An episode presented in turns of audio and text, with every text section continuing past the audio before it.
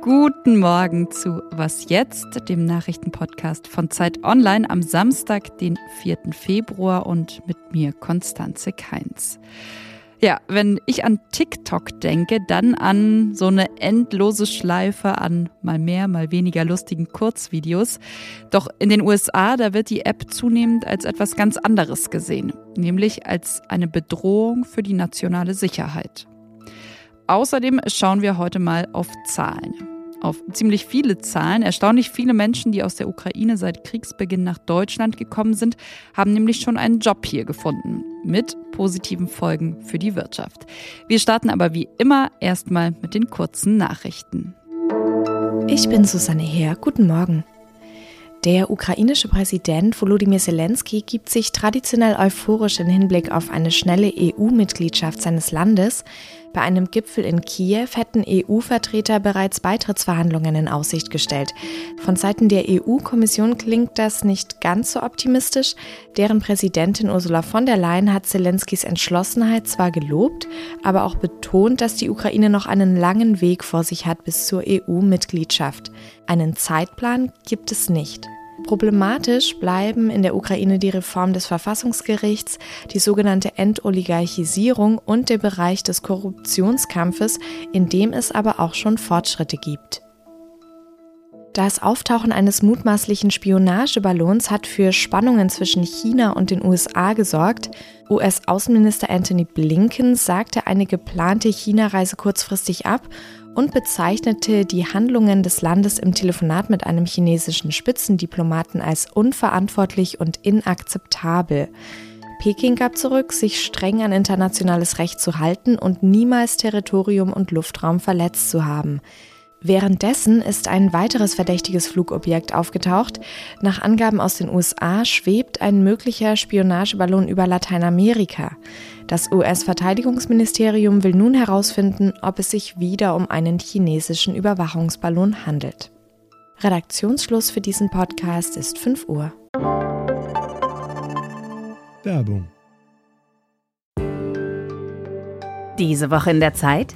Die Bücher des Frühlings. 16 Seiten blühende Fantasie. Von gefährlichen Liebschaften, einer Flucht auf dem Mississippi und magische Erzählkunst. Das Literaturspezial zur Buchmesse in Leipzig. Die Zeit, Deutschlands größte Wochenzeitung.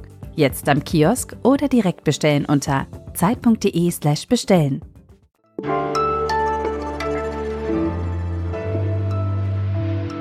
,7 Milliarden Menschen weltweit nutzen TikTok schauen also Tanzvideos, posten Beziehungstipps, politisches oder Kochvideos auf der App. Keine andere chinesische App ist in Europa und den USA so erfolgreich. Und genau das bereitet den US-Behörden jetzt große Sorgen. TikToks enormer Einfluss und die aggressive Datensammlung stellen eine besondere Bedrohung für die nationale Sicherheit dar. Das hat der US-amerikanische Senator Michael F. Bennett jetzt in einem Brief an die Geschäftsführer von Apple und Google geschrieben. Und zwar verbunden mit einer Forderung, nämlich, sie sollen doch bitte TikTok aus dem App Store bzw. Google Store entfernen. Ja, das ist eine Forderung, die wir uns heute mal genauer anschauen, und zwar mit Jakob von Lindern, Leiter des Digitalressorts von Zeit Online. Hallo Jakob. Hallo Konstanze. TikTok also eine Bedrohung für die nationale Sicherheit. Was genau ist die Sorge von dem US-Senator Bennett? PolitikerInnen in den USA betrachten TikTok zunehmend als eine Art Waffe, die China gegen die USA in Stellung bringt. Und es steht ja auch so in dem Brief, den Bennett da an Google und Apple geschrieben hat. Und die Befürchtung, so ganz allgemein, ist, dass der chinesische Staat die App nutzt, um Einfluss auf die USA zu nehmen, um US-AmerikanerInnen abzuhören oder ihre Meinung zu beeinflussen. Und das halten die PolitikerInnen deshalb für möglich, weil ByteDance, der chinesische Konzern, zu dem TikTok gehört, dazu verpflichtet ist, mit dem chinesischen Staat zu kooperieren.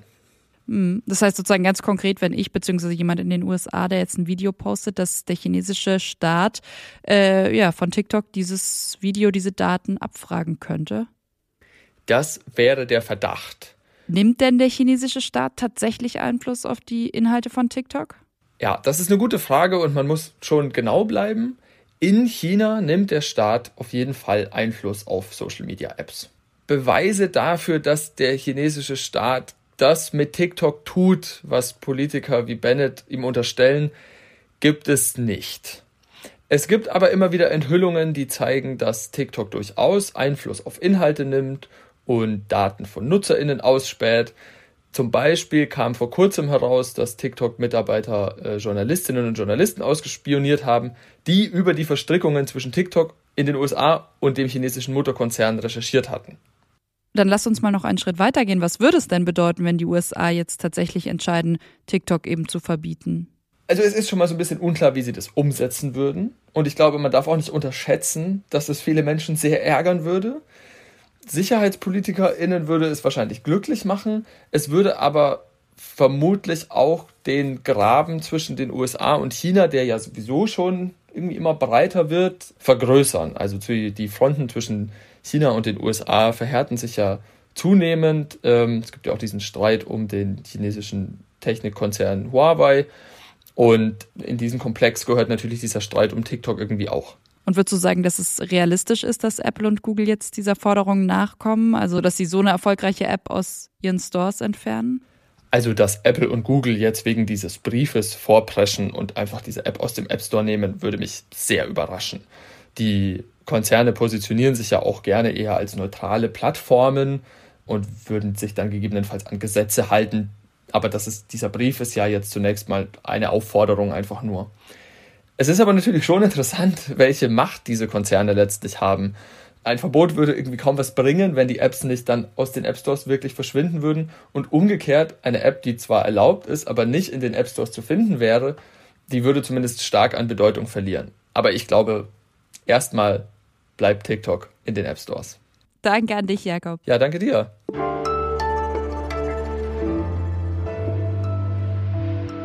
Alles außer Putzen. An dieser Stelle kommt heute mal ein kurzer Ausschnitt aus dem Buch Was weiße Menschen nicht über Rassismus hören wollen, aber wissen sollten. Alice Hastas hat das Buch geschrieben. Und zwar schreibt sie, 1969 wurde der Februar in den USA zum Black History Month erklärt. Heute ist er dort so etabliert, dass Schulen, Medien, Museen und jegliche andere Institutionen den Februar zum Anlass nehmen, um die afroamerikanische Geschichte aufzuarbeiten. Die Initiative schwarzer Menschen in Deutschland bemüht sich seit den 1990er Jahren, ihn auch in Deutschland zu etablieren. Doch die meisten Deutschen wissen nichts davon. Ich schätze, die meisten sehen auch nicht die Notwendigkeit. Was haben Schwarze denn schließlich mit deutscher Geschichte zu tun? Heute also an dieser Stelle mal ein Lesetipp, was weiße Menschen nicht über Rassismus hören wollen, aber wissen sollten. Oder wenn Sie als Podcasthörerinnen und Hörer lieber beim Podcast bleiben wollen. Alice Hastas war auch mal bei Alles gesagt zu Gast. Die Folge, die haben wir Ihnen natürlich in den Shownotes verlinkt.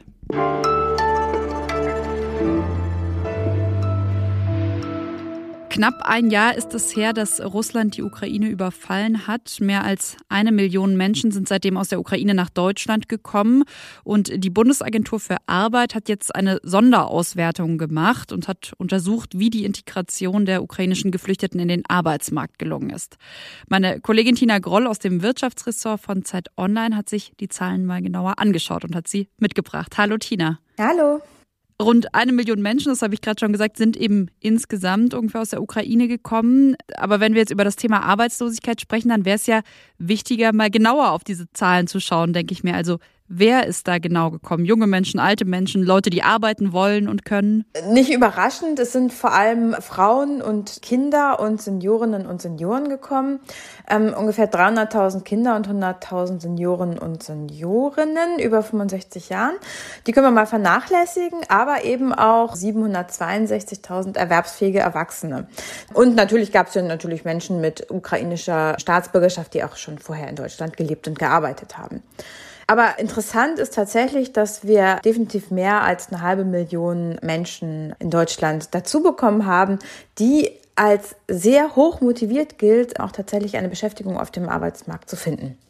Also mehr als eine halbe Million Menschen, die arbeiten wollen, die arbeiten können. Wie viele von denen haben denn tatsächlich einen Job gefunden? Insgesamt 125.000 Ukrainerinnen und Ukrainer.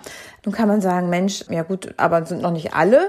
Ja, die anderen liegen aber nicht in der vermeintlichen sozialen Hängematte, sondern man muss sich die äh, Statistik der Unterbeschäftigung angucken. Unterbeschäftigung bedeutet, dass Menschen theoretisch dem Arbeitsmarkt zur Verfügung stellen, aber im Moment gerade nicht. Das sind aber keine Personen, die jetzt wirklich regulär arbeitslos sind. Und das waren im Januar 346.000 Ukrainerinnen und Ukrainer. Und die ähm, waren vor allem in Integrationskursen, in Sprachkursen, in Weiterbildung, in Programmen zur Anerkennung ihrer ausländischen Berufsabschlüsse. Also da sieht man schon, da tut sich einiges. Und wenn die jetzt noch dazukommen, dann kann man eigentlich sagen, dann sind so gut wie alle, die irgendwie erwerbsfähig sind, auch tatsächlich in den Jobmarkt integriert.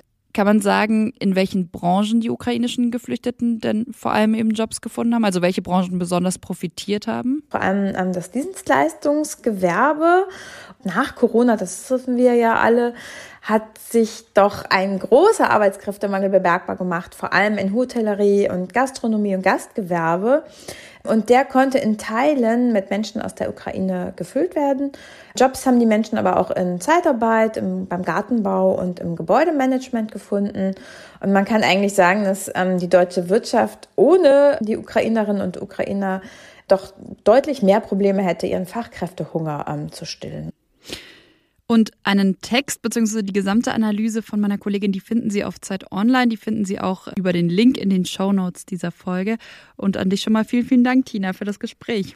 Bitteschön.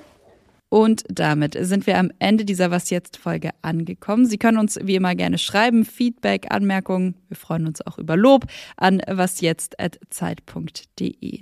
Morgen früh begrüßt Sie dann meine Kollegin Erika Zinger hier und ich wünsche Ihnen jetzt ein schönes Wochenende, einen schönen Samstag. Tschüss, bis bald. Ich